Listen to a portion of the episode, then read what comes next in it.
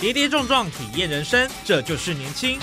勇于冒险，创造价值，因为我年轻。满腔热血，改变世界，年轻我最样。不一样的我们，在不一样的路上，找寻属于自己的天空。年轻新势力二点零全新出击，正声广播公司台中广播电台制作，林燕宇主持。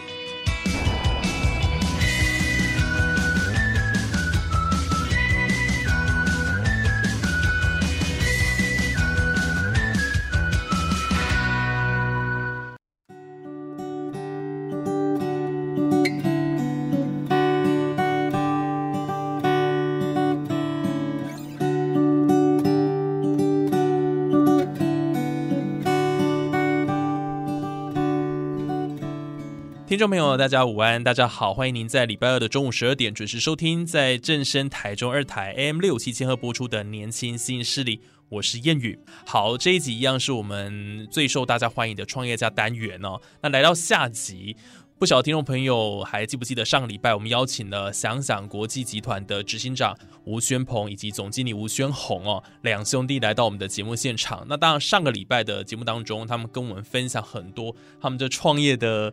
呃，心酸啦。那当然，一家企业要能够成功哦，势必得经过很多披荆斩棘的过程了哈。所以人家都说创业维艰。真的不是说假的哈。好，那我想今天节目非常精彩哦，持续邀请他们两位哦来跟我们分享他们整个创业的一个过程跟甘苦谈啊。那这个想想集团旗下又有哪一些的品牌可以让大家来享用美食？我们等一下也会跟大家来分享。那我们现在就请我们执行长跟总经理再次跟我们听众朋友先打声招呼。嗨，就大家好，我是想想集团的执行长，我叫吴宣鹏。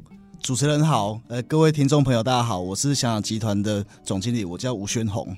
好，那我想先请执行长再继续来跟我们聊，因为我们上礼拜有提到说，第一阶段你好像分了很多阶段哦，然后起起伏伏的一个过程。对，那后来呢，到大圆百，嗯，然后呃开了这个乐食府之后，又开了饮料店，对，然后又开了想想咖喱，对，接下来的你的事业发展，嗯，又怎么进行下去的呢？OK。那我就是延续，就上礼拜就我就反正我讲了，我那时候开了香港咖喱之后，的确就突破他们的新高了。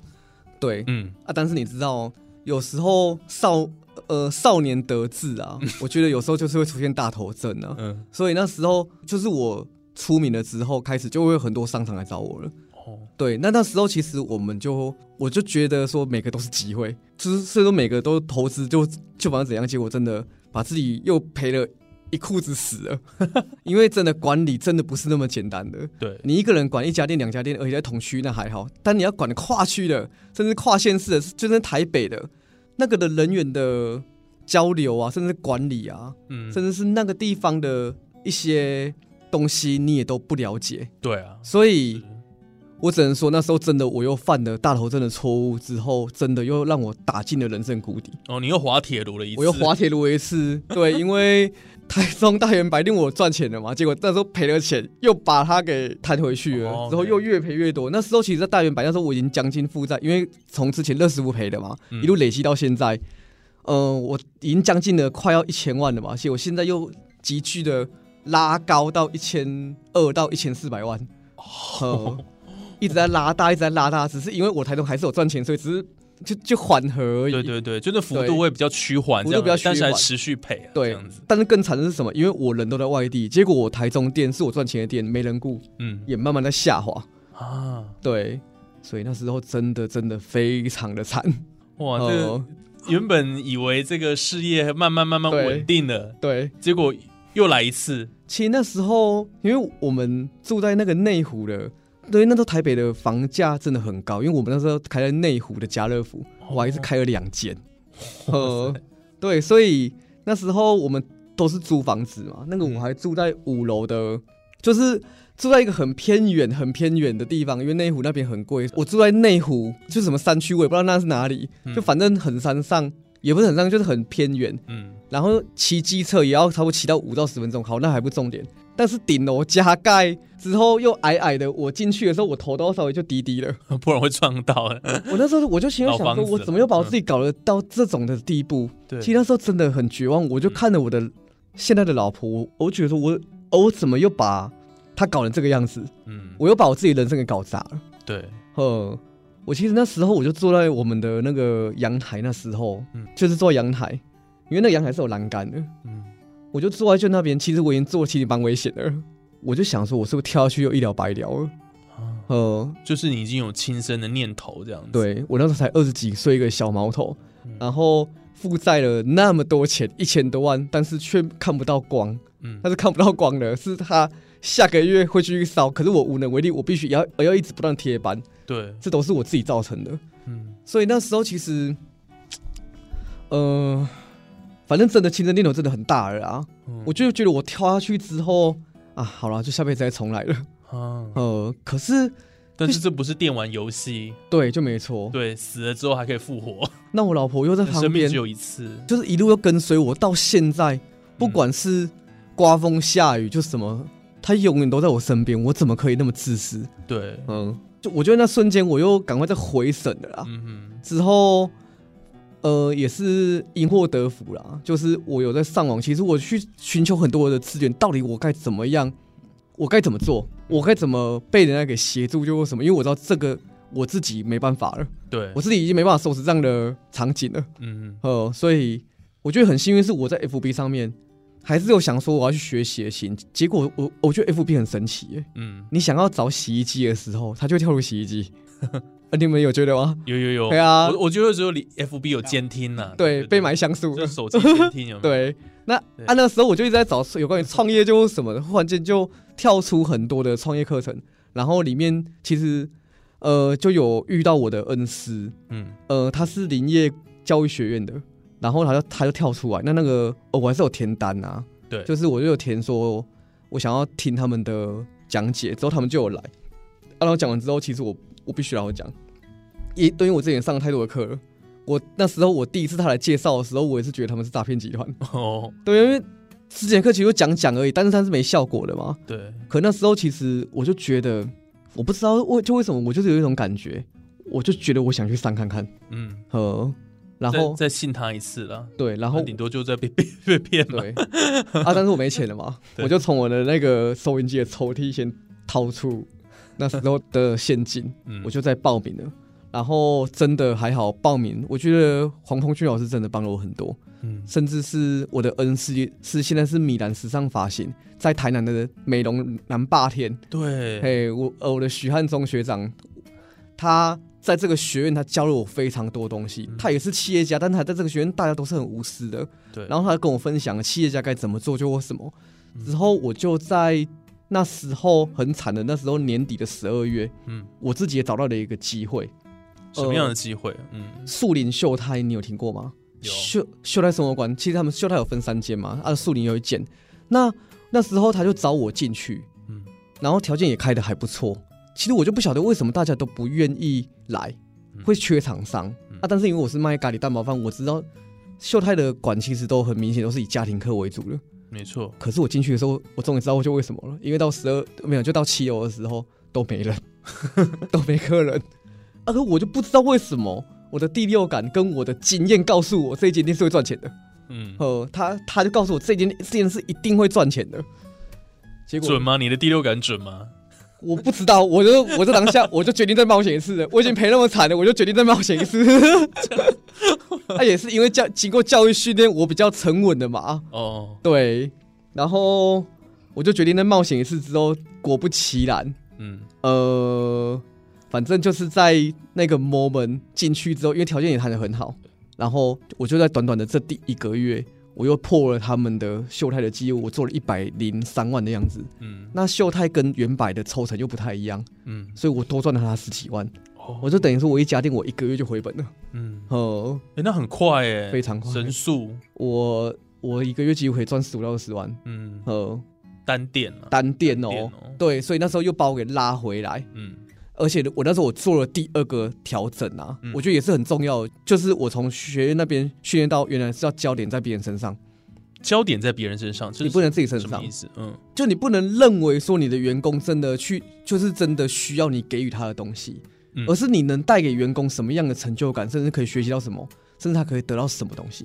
我觉得这有落差哦，嗯因为以前的一些的惯老板都会觉得说，呃，你做多少事，我给你就多少钱。可是我那时候就心里会想说，你还记得鼎泰丰那时候他开了一个三万四千块的洗碗工？有。对，有，光那个故事一出来，大家排队一大堆，而且鼎泰丰整体实力是非常强的。嗯。虽然说我我那时候我没钱，但是我觉得那是跟我员工是没关系，那是我自己就造成的。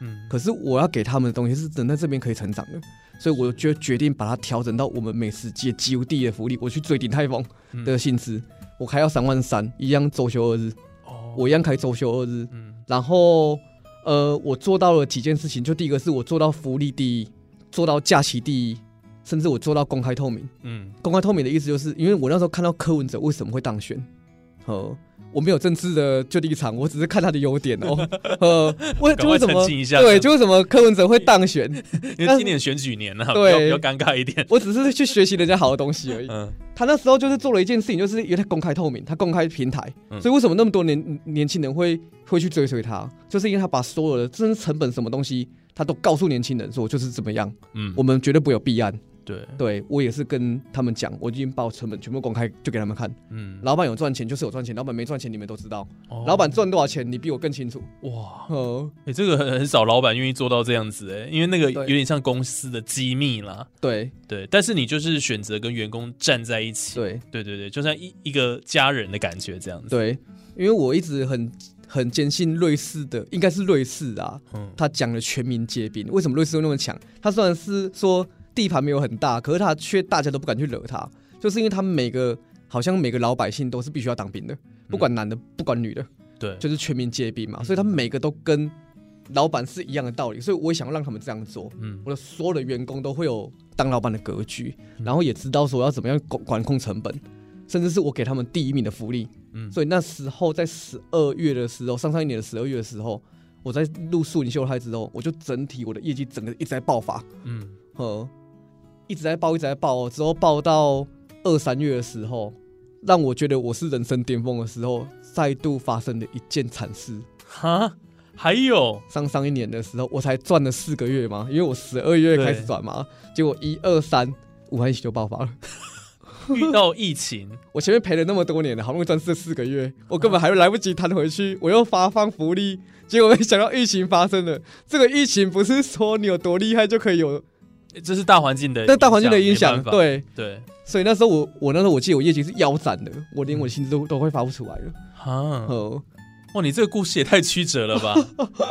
我赚了四个月，哦我们听众朋友这样听都觉得说，哦，你这个真的真的很像在坐云霄飞车一样，，对。然后完全想不到下一步在哪里，然后对。上上下下的，我们都以为这个故事已经要朝正向的发展了，结果又掉下去了。没错，遇到疫情，那不就跌得更惨？那个比上因为那时候还惨哎、因为那时候嗯。境内用嘛，三级的时候，呃，没没有，那时候还是没境内用，那时候都还没第一次武汉疫情，是第一次的新冠肺炎啊，对对对，哇，呃，那时候几乎业绩是腰斩的，嗯，但啊，但你们都知道百货它是有保底的，它不管你的业绩是多少，它就是要抽到你这样的钱。，没错，所以那时候我赔的更惨。嗯，那我觉得我那时候当下又有很多了 又有奇怪的念头了，是不是？大的念头什么，其实都是有的啦。对啊，我就觉得为什么上天对我那么不公平对，啊？可是我觉得还好是。我呃，我们团队的家其实已经有点半形成的啦，嗯，所以我我我那时候心里想说，我再怎么样，我我都一定要把这个家撑起来啊！嗯我我真的不能在这个再这么去想，对，所以其实我又找了很多的机会点，我我觉得也是在那那时候的转机，你的你的想法、你的念头是怎么想，我觉得就会朝着那个想法去走，嗯所以我我就决定要朝正面的方向去想。之后就有这又又再有一个机会，就台中的文心修胎，嗯那时候刚好厂商也要撤了，他就问我说你要不要接？嗯，我已经发生，我已经赔那么惨，他还问我要不要接？我只有想说你你好，那没关系，我就看看嘛。真的也很惨，因为那时候都没有人。对啊，可可可是我就觉得我的第六感告诉我，我的经验值、经验法则告诉我，一定还是会赚钱嘛。哦 所以我就再度又挪用了很多的货款。对，和。然后我就再进去，可是我觉得有个好处，因为那时候疫情第一次发生，嗯。很多商场都是很多都直接撤柜了，嗯，所以它很缺，所以那时候我我谈的条件真的都非常好。哦，呃哎，这也是一个我觉得是机会，对，呃，就危机中也看到一些转机对啊，，这就危来了机六四有没有？嗯我那时候我其实我就想到一个就一个点，像我们那时候，因为我是南投人，发生九二一的时候，那时候大家都不敢买房子，可是那时候敢买房子的，现在都是亿万富翁了。嗯，呃，对，也是哦。那我也是这么想啊。那时候大家都不敢开店，只有我我敢开的时候，而且现在都是好商场哦，嗯嗯，好吧？那我有什么好不敢的？对，呃，我就决定进去了。嗯但是也也是赔到三个月，等于那时候疫情也是维持了三个月嘛。对，我就在这三个月不断的去筹钱，甚至我连银行都骗了。嗯呃，我就是告诉银行说，你真的一定要听我，就为什么把资金都先借回来。嗯，之后我反正在疫情期间那三个月，另是开了四间店，你在疫情期还多开四家店哦。，对，树林啊、文心啊，甚至连台积电，我嗯就就我都进去了。嗯那时候还就有一家，好像是在那个细科就那边的，嗯哼，对。之后三个月过后，因为疫情不是被台湾给控制住了，对，对，那时候不是整个都爆回来吗？嗯，我那时候我的文心店啊，整个爆到我一个月赚个三四几万，我没问题。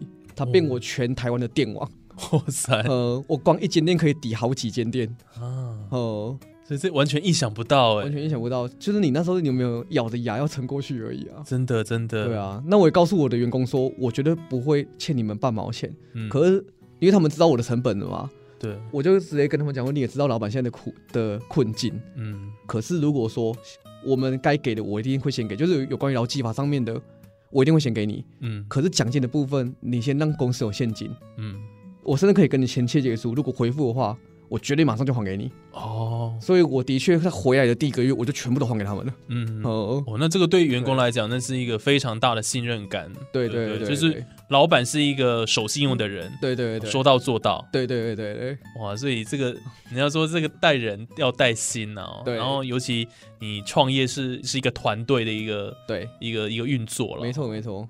哦，所以执行长很懂得这个人性哦，对。啊，所以那时候就是有一些有控制住了嘛，所以就是一路好到好像是今年嘛，嗯。哎，是上一年的三四月，结果我本来想说好，我才刚赚到七八个月而已，对，对吧？又发生了第二次更毁灭式的武汉疫情。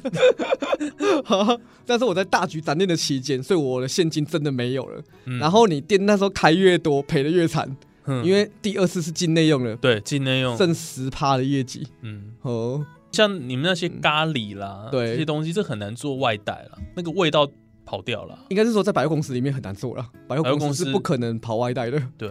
对，所以更惨那有做做外送吗？有，就是 Uber E 啦、f o o Panda 这些，可是你知道现在是外送员不愿意进来，因为他光要有可能。上个十二楼，那个才再下去，他干他干脆给我按取消接别单，他赚的会比较多。嗯。而且那时候外送非常的蓬勃发展，对，他根本就不会管你的，嗯所以反正我是惨上加惨。啊呃，而且我做外送里面就比较好，我不但被抽残几趴，百货公司也要抽哎、啊，真的哎，啊。被剥两次皮，对。哇，这个这个问题就大了。对，所以我也是趁那个机会就说也没关系啊，那这样我还是一样做一样的事情。反正都已经死了嘛，那就只是在拉高我的贷款集聚而已嘛，我一路赔到两千多而已嘛，我就再继续再去找好的店，然后我这是做了一件事情，我更去把我们的企业管理、企业规章、企业价值观、企业信念，全部都在这个时候全部架设好。嗯呃，就是我呃，我们很清楚，回复的时候就是我们要反攻的时候了。对，那这个时候我们要去储备我们的粮草，去优化我们的技术，嗯优化我们的服务。呃，所以那瞬间在回来的时候，我也多开了好几间店，之后果然是全部一起爆回来了。嗯，呃，就像是台中三井店好了，对，呃，几乎是我大概一个月就可以赚到四五十万。那而且我一间店赚的比一间店就还多，都是在疫情捡到了。所以在这个疫情过后哦，嗯。后疫情时代，对。就是慢慢慢你的这个餐饮的业绩反而是呃创新高了，创历史新高。，对，我是不断的在创新高了。对。哦对。所以那有点像是这个报复性的消费就对了。对。哇，所以到现在就是整个业绩是一直稳定成长了啦。对对对，所以那个时候我就很确实的就知道说人是很重要的。对，我们只要人把它顾得好，我相信事就做得好。嗯我昨天我总经理也也就是就反正也才跟我讲，人对了，事就对了。嗯呃，所以我们一定要把人、人把它培养好，然后我们不要害怕，我们一定要去冒险，然后一定要不断的修正，不要去觉得说有他们想要的东西是什么，然后我们是自己要给他的。所以我们现在开始，我们就走向在更多的多品牌去发展，嗯，因为机会点实在太多了。对。所以我们旗下其实已经慢慢的有发展出好几支品牌，就是为了我想要成立美食界第一品牌为一个主要目标，因为我们的目标也非常明确，所以我们底下有意式、有牛排、有饮料、有松饼，嗯。甚至是有南洋料理，我们是国宴料理的的的南洋料理，就是金正恩跟川普指定他们家的料理，然后他们给我们台湾总代理权，哇，对所以叫做国不容易宴料理。对，然后有咖喱，所以我们底下有六大品牌。现在几乎在全台湾比较有名的百货公司美食街里面，一定都可以看到我嗯，看得到我们。现在有哪些品牌跟我们介绍一下好不好？好，就我们有想想咖喱，对那是我们的最厉害的品牌也。是最经典的，对大家都知道的对香咖喱，嗯，对，我们想想咖喱、吃吃牛排，然后还有红头巾，甚至是还有我们的七座茶饮店，嗯，甚至是还有我们的想想意式，还有碗碗拉面。我们很喜欢取叠字啊，因为会让人家有记忆点嘛。因为像我们想想集团，大家也会对我有记忆点。对对忘都忘不了，对对对为什么会叫做想想啊？这有什么典故吗？其实那时候只是很单纯的是说，想要让大家会想念我们的料理，会想吃我们的料理。呃，我这很单纯的一个就很单纯，对，因为其实我就已经设定是，它就是让小朋友去吃的，嗯他们是很单纯的想法，我们不要想太多。对呃，就是给他们很单纯的东西，这样就可以了。对，那知道吃东西就是这样子哦，一一吃就上瘾。那我们也希望说，对它就是一个最纯粹的对用餐的一个环境跟氛围，这样子。对对对。那当然，后面剩下这这最后这几分钟，我在讲我最后一步的拼图啦。嗯，其实你看，就发生了第三次的疫情，我就觉得我不能再让我的人这样子了，因为我的确我的人的士气是很强，可是问题是每次遇到疫情，那个是外在的因素，我我真的没办法去抗拒它，所以，代表他们的权利一定会受损。嗯，所以说，为什么我们会想要发展多品牌，是多企业体，就是就是想要发展教育体系，想就想要发展媒体体系，甚至想要发展保养品的体系。嗯这几个体系，就是因为不会在疫情的时候被打趴太多，嗯，呃，那它可以去填补疫情发生的时候餐饮业的空洞。哦，对啊，但是餐饮业那时候如果没疫情的话，它的获利它其实不会输给就他们的，没错，所以是相辅相成的。嗯所以那时候才会想要斜杠就那么多。可是我一定要告诉大家说，我的斜杠并不是说我什么都不懂我就去做，是我已经做好一件事情，它已经是一个系统了，嗯我才去做下一个事情。对然后做好之后再挑下一个。呃，你不要同时做太多事啊，真的会失败的。嗯对。哦、刚刚你提到说，现在有这个呃餐饮的事业的部分，对，那另外的两个版图是什么？也对跟我们介绍一下。好。就是我们第一个部门是美容事业体，嗯它其实是跟我一个结拜二哥合作，他也是一个医医美集团的总裁，哇呃，他们的集团名叫陆法义，嗯呃，那我跟他是结拜兄弟。那他那时候也是因为他看到我真的很认真，因为他已经很有钱了嘛。他看到我很认真之后，他就其实很想要帮助我，就或者说他觉得我们可以一起干大事啊。嗯哼，对啊一起合作了。，对，所以那时候才跟他合作这个加盟品牌。嗯我们是加盟的头，然后我们让真的让我们加盟主，因为跟着我们可以赚到钱，那当然我们一定要示范给他看嘛。所以我们两个就合作这个品牌的加盟体系的第一间。嗯呃，那我们的成绩也很不错，就是我们已经有开了三间的店了，但是我们底下已经有六间的加盟店了。嗯，呃，哇，对这个是拓展不一样的可能性。对，啊，第二个是我想做网络，嗯所以我们有做我们自己的品牌，叫做 Pure Skin，叫灯泡夫人。嗯我们想要做的是，因为我们的上班族、小资族，他们对于高单价的，他们会会害怕嘛，因为他们会觉得很花钱。嗯事实上，那些高单价的效果真的有时候就是会比较好。嗯对，那我跟他的有一个就共同点，就是说我想要服务的是这一群人。嗯呃，因为我记得老师有跟我讲过一件事情，如果你要想要成为富人，你要经营高端的的人群，嗯，可是你想要成为巨富，你必须经营一般的人群，因为量体太大。也是哎，对有，道理。所以我就跟他讨论说，那我觉得这个网络品牌，我就想要卖比较小资主的。嗯，要这个东西来一些的，这个由我来经营平易近人。对嗯，那我的策略也是一样，我走线上的百货公司，因为这本来就是我的专长了。对，呃，实体的百货公司我先占了，线上百货公司我也要占，嗯大概就是这样。好，那第三个部门就是有关于我们的自媒体的部门，那这个的发想也是我跟我弟一起合作啦。那当然，这个部分是不是由他来介绍会比较好？好，啊我想我们这一集好像几乎把这个 Ken 都晾在一旁了 他终于有说话的机会。好，那请 Ken 我们跟我们分享你们还有这个媒体事业的部分，对对对自媒体了哈。对，哎，听众朋友大家好哈，那主持人好，我是 Ken。呃，这个这个媒体部门其实跟刚刚我们执行长在讲的第二次肺炎有很大的关系，因为它也是灾难中呈现出来的一个 一个产物哈。嗯，那因为我们其实，在上一个年度哈有一起投资一个房产部门，哦那有加盟别人的那个房地产的品牌。嗯那因为新冠肺炎期间，我们有我们的顾客非常不方便的带看，所以再加上我当初的人员控管哈，其实是发生很大问题的，所以我们就决定把线下的实体部实体的房仲店给收掉。那那时候我和我哥哥也赔了非常多钱，所以那时候决定要要开始，我们就是决定要从线下转到线上了。嗯所以我们是用短短的七天的时间，从去年的七月二号拍到七月九号，拍了一百支影片。嗯那专门就是教授我房地产怎么样买房子的买房攻略，主要是针对服服务首购族。，OK，那因为有这一百支影片之后，陆陆续续就有很多的的影响力出来了。对，那包含很多的记者、媒体朋友开始在进行采访。嗯那也从七月开始，一直到到去年的十二月，甚至是上个月，这样加起来，总共主动来了快三百个客人来跟我买房子。哇，很多哎，对三百个哎，对，那所以这个就是一个被我们淬炼出来，确实有效可以复制的一个制制作成影片的公式。嗯那因为我们自己是这个世界上被眷顾的人，我们无心插柳柳成枝，哎，发展出这个自媒体的技术，所以呃，身旁那时候十二月的时候，有非常多自己身旁好朋友问我说：“你到底是怎么做的？怎么做了九年多了中介，没看你上过节目啊？三四 三四个月的期间，就一直看到你每天都在上节目采访，你是怎么做的？”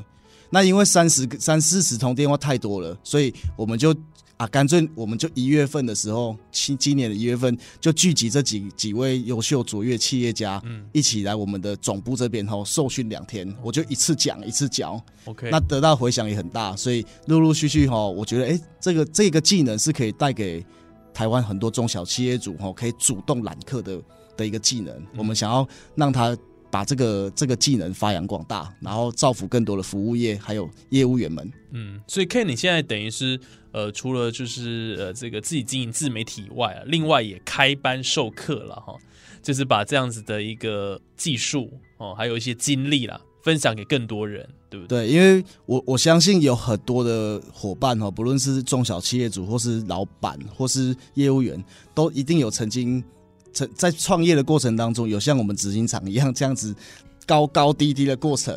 那如果生命当中如果有一个老师，或者是说有一个方法可以可以参与他的话，然后并且改变他的生命，我觉得做教育最让人家兴奋、最有成就感的就是在这个点了。所以我们集团才决定投入教育训练。嗯嗯，所以在这样的情况之下，当然也可以帮助更多人啊，少走很多冤枉路了哈。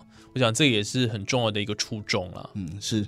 好，那我想今天节目非常高兴，也非常荣幸哦，能够邀请到香港国际集团的执行长吴宣鹏，哦，然后还有总经理吴宣宏 Ken 来跟我们分享啊、他们整个集团一开始从无到有的一个过程，当然也还蛮惊心动魄的。然后从上一集到这一集哈、我们整个听的过程都觉得好戏剧化哦，就是让人家意想不到。但是呢，我觉得年轻人就是这样子啦，凭着一个有勇于尝试的这个心啊，然后不怕遇到困难挑战，一直持续向前。所以才能够呢有这个丰硕的成果了哈，所以我想他们的创业故事呢，真的可以让很多的这个朋友啦来学习，然后效仿跟参考。那我想今天的节目就进行到这边，也感谢听众朋友的收听哦。那我们下礼拜还有更多精彩节目内容，都在我们的年轻新势力。我是叶宇，那我们下礼拜空中再会，拜拜。拜拜。拜拜。